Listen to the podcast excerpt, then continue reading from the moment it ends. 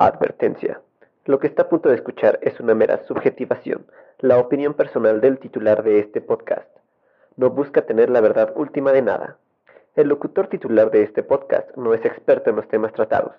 Si usted busca más profundidad y veracidad, investigue por su cuenta, no sea huevón. Bienvenidos a ¿Qué pedo con delectofilia? Gracias. Me complace informarle que hoy es su día. Hoy no tendrá los problemas de siempre será alguien más. Podrá olvidarse de todo lo que lo acompleja o lo daña. No tendrá que preocuparse de su sobrepeso, su tono de piel, sus canas, esa horrible verruga que le avergüenza, pero que de todos modos nadie ve, su estatura, su ojo virolo, sus labios nulos o exagerados. No tendrá que preocuparse si su aliento huele mal, tampoco si cojea, de esa papada, de su calvicie prematura, de su fealdad aberrante. No, hoy quiero invitarlo a hacer un ejercicio de imaginación para que deje de ser usted. Quiero que hoy sea alguien más. Obviamente, tendrá que hacer un esfuerzo. Tendrá que hacer uso del órgano principal del sistema nervioso central, conformado por el tejido neuronal plegado que cubre los dos hemisferios y que tiene la forma de su recipiente óseo, el cráneo. Tendrá que usar su cerebro, aunque no esté acostumbrado. Será por un instante y verá que es para bien. Haga lo mejor posible. Comenzamos.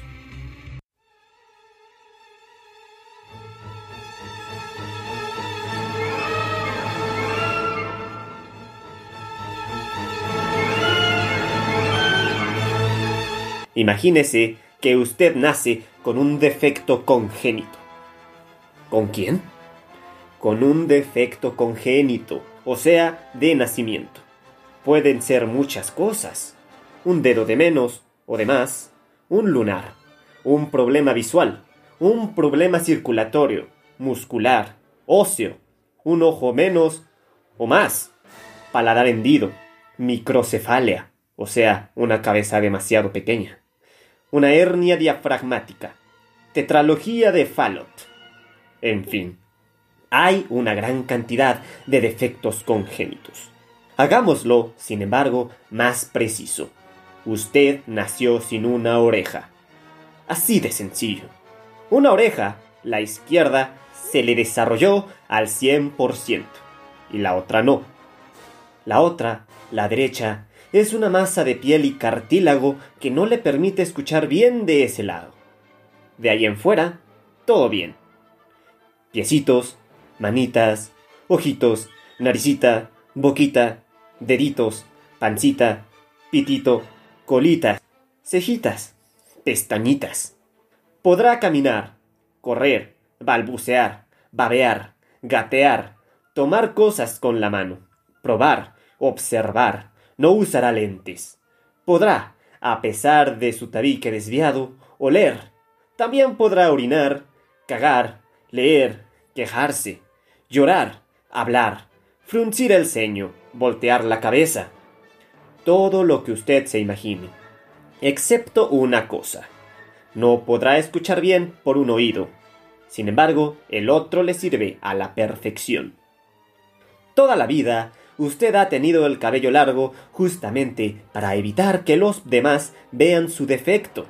Un defecto del que usted no es consciente, porque no puede verlo, a menos que esté frente a un espejo. Si usted no está frente a un espejo, no puede ver que no tiene oreja.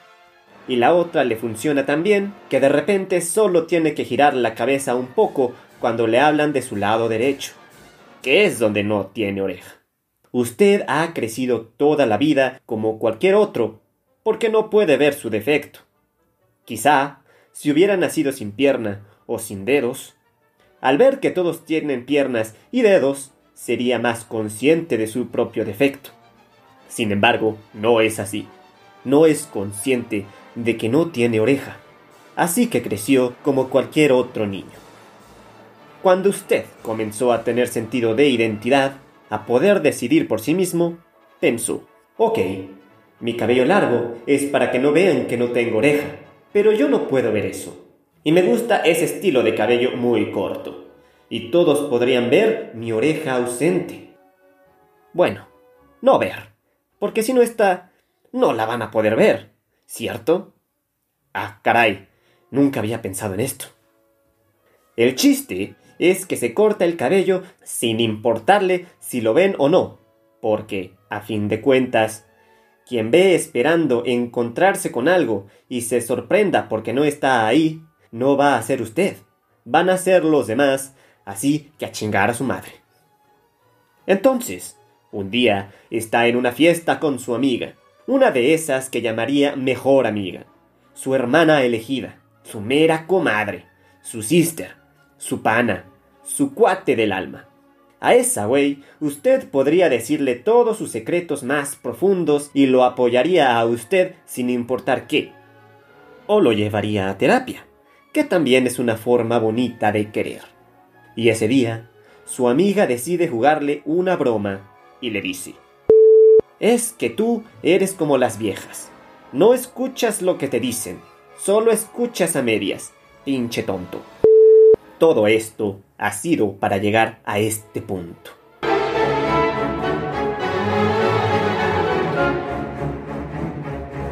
¿Usted qué haría ante este comentario?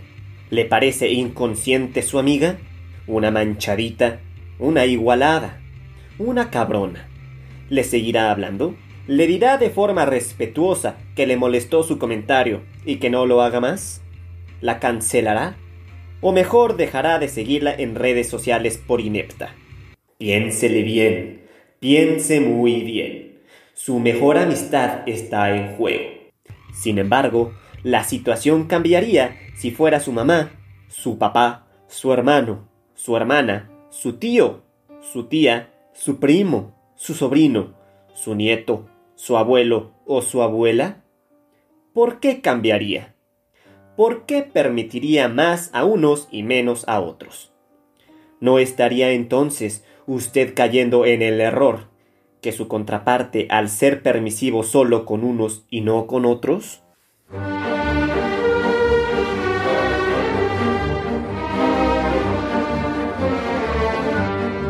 Yo le diré, sin embargo, ¿qué podría contestarle a esa persona para dejar la balanza justa? Los dos al mismo nivel, ambos en la misma situación. Tendría que decir usted ante semejante comentario. A ver, me disculpas, güey, que yo no soy como ustedes, que si algo me entra por una oreja, me sale por la otra. No, a mí algo me entra por una y se me queda muy bien porque no me puede salir por la otra, a menos que sea una estupidez como la tuya, porque en ese caso me entra por la oreja y luego la defeco.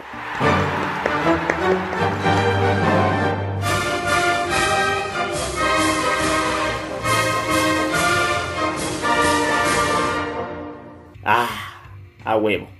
Acá usted debe mostrar inteligencia al contestar con la misma ironía que su mejor amiga, la misma sátira, la misma molienda. Usted ha demostrado ser tan buen chingaquerito como ella. Sin embargo, al decir eso? ¿Cayó usted en la misma situación? ¿Quién es más libre de culpas? ¿Su amiga que comenzó preguntando cosas así o usted que le siguió? Es que ambos resultaron ofensivos, y ese es el problema. ¿De verdad habrán ofendido o no? ¿Quién se ha ofendido? ¿A quién ofendieron? ¿De qué forma ofendieron? Y lo peor es que habrá gente que diga, sí, han ofendido. ¿Qué pedo con lo políticamente incorrecto? Y es que ya todos se ofenden por cualquier cosa. No somos conscientes que al estar en sociedad, un mensaje puede tener tantas significaciones como intenciones. Y en redes sociales eso se dispara mucho más aún. Ahora todos tenemos que ser políticamente correctos para evitar molestar a alguien. Y no me diga que no lo hace, porque sí, el primer filtro es el de la autocensura. Esas veces que tenemos un tweet bien chingón, un mensaje bien cagado, una pendejada muy graciosa que decidimos no mandar, no publicar, por miedo a las represalias, por miedo a ofender, porque habrá algún contacto que quién sabe qué cagada tendrá en la cabeza que tomará eso como ofensivo, se lo autoadjudicará y dirá, ah, este pendejo.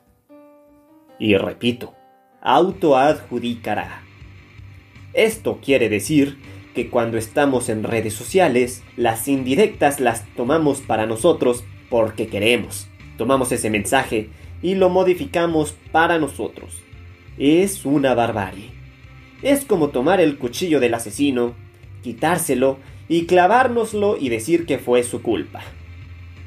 Bueno, eso tal vez fue muy extremo, pero entiende el punto. Si estamos en redes sociales, lo que escriben, el verdadero significado, solo la persona que lo publicó lo sabrá. Quizá sí habrá tenido la intención de ofender, pero ¿todo lo que vemos ya es ofensivo? Pensemos bien en los comentarios entre el hipotético usted sin oreja y su mejor amiga hipotética también. Si pensamos en lo que dijo la amiga, veremos que tiene capacidad ofensiva a muchas, muchas cosas. Recordemos lo que dijo ella. Es que tú eres como las viejas. No escuchas lo que te dicen, solo escuchas a medias, pinche tonto. Primero, comparó a un vato con las vatas. Entonces, puede ser igualmente ofensivo, tanto para hombres como para mujeres.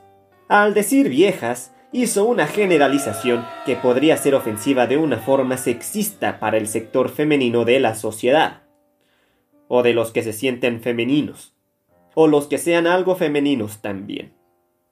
Al hacer burla por la incapacidad auditiva de usted, ofendió a los hombres, por un acto de generalización y ridiculización hacia nuestra pobre comprensión de las cosas. Que es cierta, pero igual. Ella hizo burla de su capacidad auditiva por faltarle una oreja, no vaya a ser que todos los mochos nos vayamos a hacer una marcha. Oiga, porque ojo por ojo, diente por diente, oreja por... Mm, no, ahí yo ya no le sé. Y luego dijo pinche tonto. Por esta generalización al sector masculino, una vez más, ofender. Su comentario es obviamente sexista, tanto hacia hombres como hacia mujeres. Un breve análisis. El comentario lo hizo una mujer. Tiene más o menos culpa gracias a eso. Tiene más o menos autoridad para hacerlo. ¿Qué sector tomará esto como sin importancia? ¿Qué sector lo tomará como una ofensa hacia las mujeres? ¿O hacia los hombres? ¿O hacia los dos? ¿Quiénes podrían sostener que tiene razón porque también han vivido las estupideces de los hombres y que por eso no es ofensivo sino que tiene la razón. Si lo hubiera dicho un homosexual, ¿sería diferente el significado? Porque si lo dice un hombre al que le gusta el pene, será a otro hombre al que le guste el pene. Entonces, al generalizar con todos los hombres, ¿ofendería también a los heterosexuales? ¿A los activos? ¿A los pasivos? ¿A los versátiles? ¿A todos? Chale, qué pesado este rollo. Sin embargo, no hemos acabado aquí. ¿Qué tal la respuesta que el hipotético usted le dio a su hipotética mejor amiga? A ver, me disculpas, güey, que yo no soy como ustedes, que si algo me entra por una oreja, me sale por la otra. No, a mí algo me entra por una y se me queda muy bien porque no me puede salir por la otra, a menos que sea una estupidez como la tuya, porque en ese caso me entra por la oreja y luego la defeco. Primero, usted ofendió a la gente con dos orejas. A todos. Por generalizar su comentario. Y eso, obviamente, incluye a niños, niñas, recién nacidos, gente que no estaba siquiera en la fiesta. O sea, que un chino llamado Lee, que tiene dos orejas, también salió ofendido.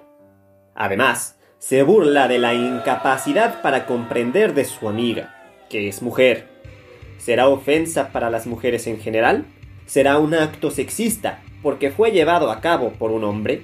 Si usted hubiera sido mujer, como su amiga, entonces ¿no habría sido sexista, solo ofensivo para la gente con dos orejas? La parte de defecar podría ser muy explícita, y para oídos vírgenes eso sería demasiado. ¿Defecar un comentario? O sea, que la otra parte dijo pura caca. ¿Dijo pura mierda? ¿Usted come mierda y defeca caca? Esto ya parece hilo de Twitter, donde todos dicen puras opiniones personales y nadie llega a ningún lado. Lo políticamente correcto nació de las izquierdas de la política, adoptado luego por las derechas, para asignar que hay formas de invisibilización de problemas, formas para ignorar cuestiones de gran importancia, modos de ofender sin que por eso luzca como una grosería. Y todo esto solo por chingar al prójimo. Así es, no se necesita una agenda política rebuscada y profesionalmente lograda por sociólogos que se han pasado al lado oscuro para darle más poder al poder. Chale, últimamente andamos muy molotovs, ¿eh? Ni pedo. Es solo por chingar. Sin embargo, pongamos la cuestión en perspectiva. ¿Qué va a cambiar? Que adoptemos ciertas medidas no ofensivas. ¿A dónde vamos a parar? Y no, no es un robo al Buki. Ni siquiera pusimos su rola. Ahora está usted en Twitter. Y ve un tweet de alguien que escribe. Todos los hombres cis son machistas, no como las mujeres. Somos procreadoras y por lo tanto estamos bien y ellos no. Entre todas las cosas que lee, ve algo que le llama la atención. No es que el tweet contenga una gran cantidad de cosas debatibles. No, es hombres cis. Cis. ¿Qué es eso? Cis viene de cisgénero. Cisgénero es un neologismo adoptado del alemán cissexual. Cis significa de este lado, mientras que género todos lo conocemos, aquello a lo que te sientes identificado, al menos en el contexto del tweet, porque en sí viene del griego genos, que significa origen. Esto quiere decir que cisgénero es aquel que se siente identificado con su género. Entonces, un hombre cisgénero es aquel ente masculino que se siente identificado con su género, el masculino. Lo opuesto al cisgénero es transgénero. Esto es un excelente ejemplo de lo políticamente correcto, porque la tuitera que puso aquello está delimitando a los hombres cis, o sea, los que se sienten y se identifican como hombres. Esto no incluye a las mujeres que se identificarían con lo masculino, por ejemplo. Ahora, ignorando la obvia tendencia del tweet, un hombre homosexual que se identifique con lo masculino también cae en machismos. Un niño que se identifique con lo masculino también. Un bebé recién nacido. Eh, no, ese no. Porque ese güey ni siquiera se puede identificar. No sabe ni qué pedo. No saben qué pasa alrededor, entonces dejémoslos de lado. Al identificar al hombre cisgénero, a la mujer cisgénero, ¿qué estamos logrando?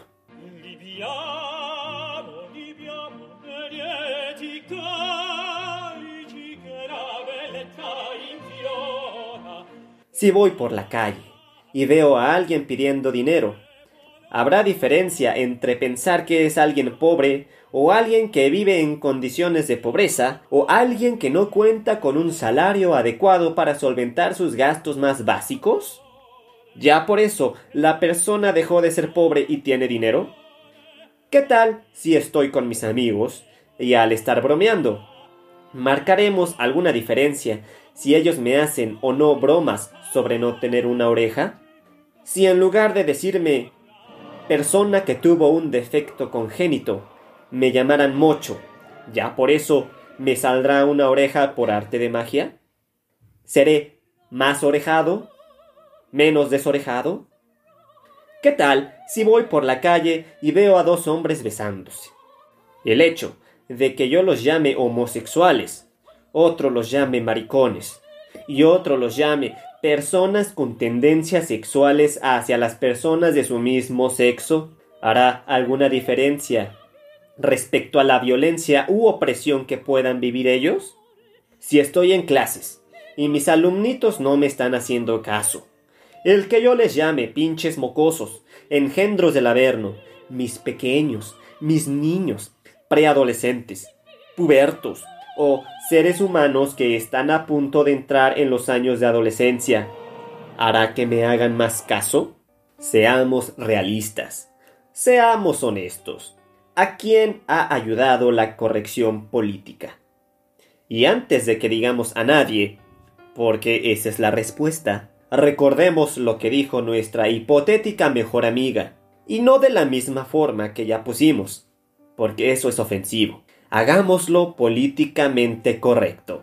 Entonces, ella dijo, es que tú eres como las mujeres cisgénero de edad avanzada. No aplicas el oído atentamente para oír algo, solo lo aplicas de forma de cada una de las dos partes iguales en que se divide un todo. Solo tienes la capacidad de oír la mitad. Ayudante de cocina con habilidades intelectuales insuficientes para las que esperaríamos de alguien de tus condiciones de edad, género, educación y desarrollo. Ah, maravilloso.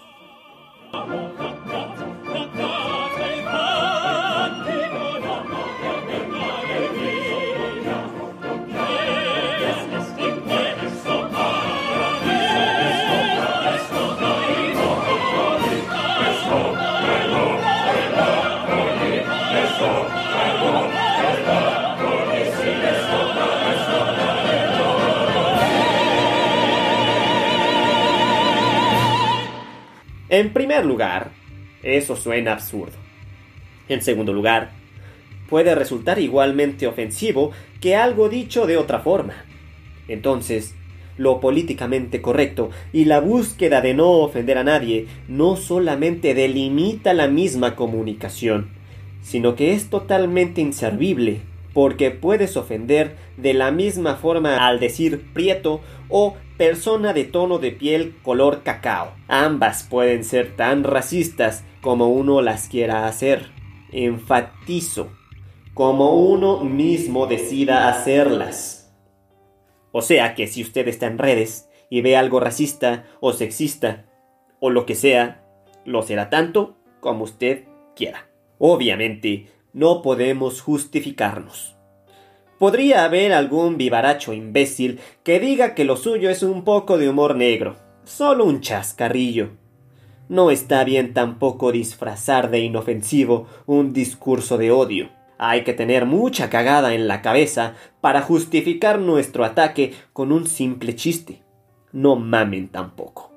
Debemos considerar un par de cosas al comunicarnos.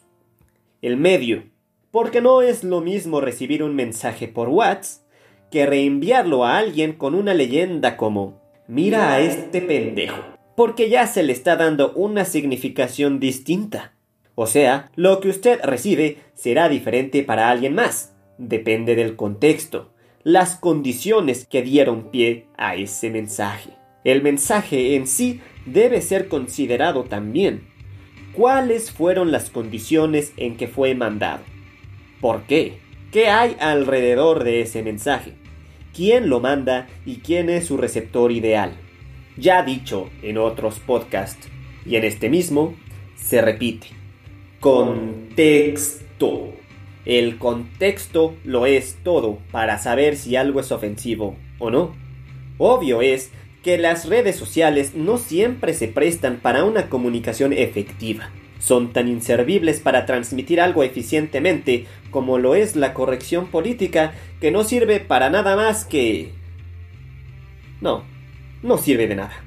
Algo políticamente correcto puede ser tan ofensivo, racista, sexista, xenófobo, homófobo, misándrico, misógino y más como cualquier otra cosa. Cuando uno quiere ofender, lo hace. Cuando no, no lo hace depende del contexto, la persona que lo externa y, sobre todo, de nuestra capacidad crítica. Si estamos todos güeyes y no tenemos ni el más mínimo respeto hacia nosotros mismos, ni tenemos una pizca de autoestima, lo más probable es que todo nos ofenda. Así que a la próxima lo invito a usar su cerebro nuevamente. Y cuando vea algo que pareciera ofender, pregúntese, ¿por qué no me quiero y creo que esto me ataca? ¿Por qué proyecto mis inseguridades personales y pretendo creer que alguien más me dice lo que, en realidad, yo mismo me digo a mí mismo? ¿Qué gano cancelando a gente que, mintiéndome a mí mismo, creen de mí lo que yo, en realidad, creo de mí mismo y, aparte, lo ponen en una red social fugaz y sin credibilidad. Quiérase, consiéntase, acéptese. Haga eso y verá que no necesitamos lo políticamente correcto. En fin, yo ya me voy a poner cosas chingonas en Twitter porque evidentemente los demás no saben ni madres, pero por suerte para ellos me tienen a mí, que lo sé todo, porque todos siempre escriben cosas muy mal pedo, y pues un humilde debe enseñarles. Nos escuchamos a la siguiente emisión de ¿Qué pedo con? Gracias.